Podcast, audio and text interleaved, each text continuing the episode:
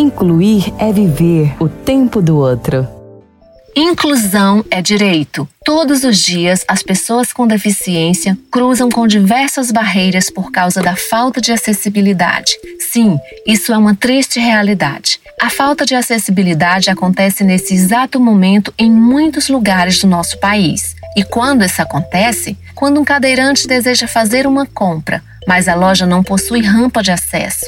Quando uma pessoa cega vai a um restaurante e não tem o cardápio em braille. Quando um surdo quer assistir um vídeo, mas está sem legenda e tradução para Libras. A luta pela acessibilidade e inclusão é um desafio constante, mesmo a acessibilidade sendo lei. A atual Constituição brasileira, em 1988, tinha o objetivo de garantir esse direito em todas as pessoas, inclusive as com deficiência. E foi a partir dessa lei que vieram outras leis e normas mais específicas, visando garantir a acessibilidade e inclusão.